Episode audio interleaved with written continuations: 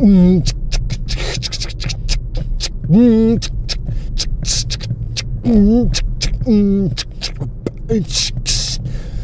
Schlafzimmer ist Kotze, wer hat denn das gemacht? Vermutlich war's die Katze, was hat sie sich dabei gedacht? Vermutlich nichts.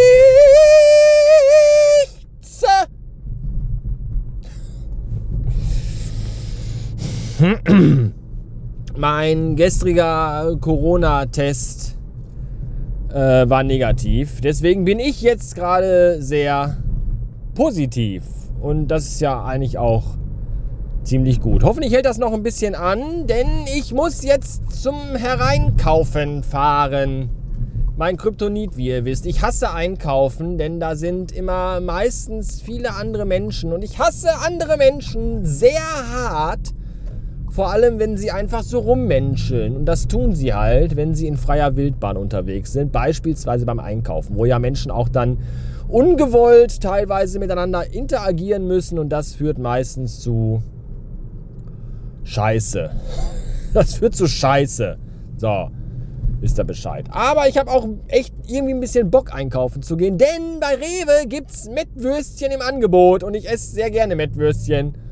Und dem Filius habe ich das gerade schon gesagt und er sagte, Papa, bringst du mir auch Mettwürstchen mit? Da habe ich gesagt, nein, mache ich nicht. Ich kaufe gleich acht Mettwürstchen und fresse die alle während der Fahrt schon auf. Die stecke ich mir alle gleichzeitig ins Maul und dann sehe ich aus wie der Tintenfisch-Pirat aus Fluch der Karibik 3. Oder 2. Oder 4? Keine Ahnung. Die sind alle kacke. Außer der erste. Der ist okay. Den Rest kann man sich nie angucken. Ich weiß auch nicht, wie der Captain heißt. Heißt der Captain Tintenfisch oder was? Ich, ich weiß, weiß das alles nicht. Das entzieht sich alles meiner Kenntnis. Hier ist das Ding, warum ich Briefwahl problematisch finde. Eigentlich könnte man ja meinen, ist das eine gute Sache. Sobald ich diese Unterlagen zu Hause habe, fülle ich sie aus, schicke sie ab und habe das Thema Wahlen für mich geistig abgehakt. Das Problem ist jedoch, man bekommt diese Wahlunterlagen ja schon irgendwie, ich glaube, sechs Wochen vor der Bundestagswahl zugeschickt. Ja? Jetzt fülle ich die aus und schicke die schon ab und dann kann es ja sein, innerhalb dieser sechs Wochen kommt irgendwas total Schockierendes raus, was äh, viele Wähler nochmal umstimmt und dann die Wahl letztendlich doch noch verändern könnte.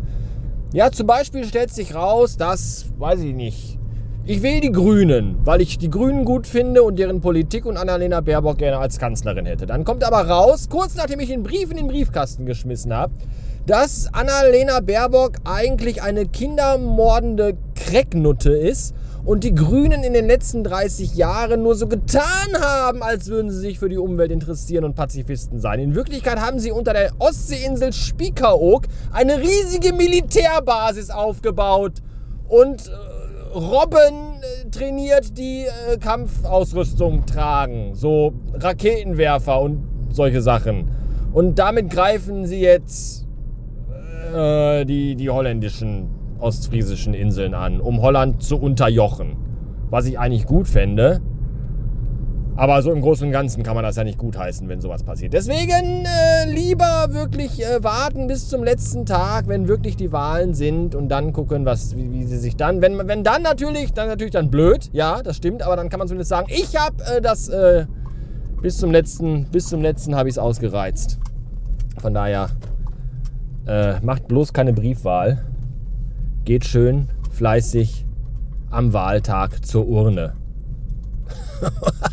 und steckt euch damit Corona an. Dankeschön, bis morgen. Ciao.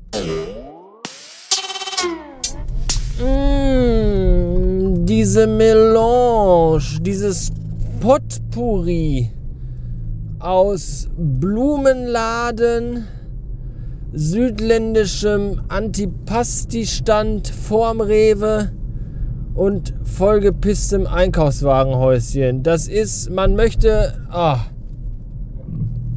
glaube, ich brech gleich ins Handschuhfach. Oh. Aber vorher esse ich noch erst schnell meine leckere Frikadelle aus zusammengefegten Fleischabfällen für 2,50 Euro. ah.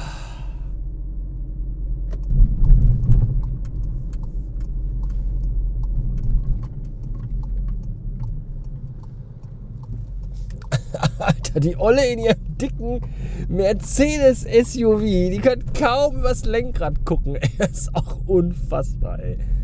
Ah, hab ich auch noch nie verstanden, wie Leute so Auto fahren können. Es muss ja nicht der dicke SUV sein. Es ist ja auch oftmals einfach nur der kleine Opel Corsa. Ja, wo die 1,30 Meter große Studentin drin sitzt, die so, so unten quasi durchs Lenkrad, nicht drüber, sondern unten durchguckt.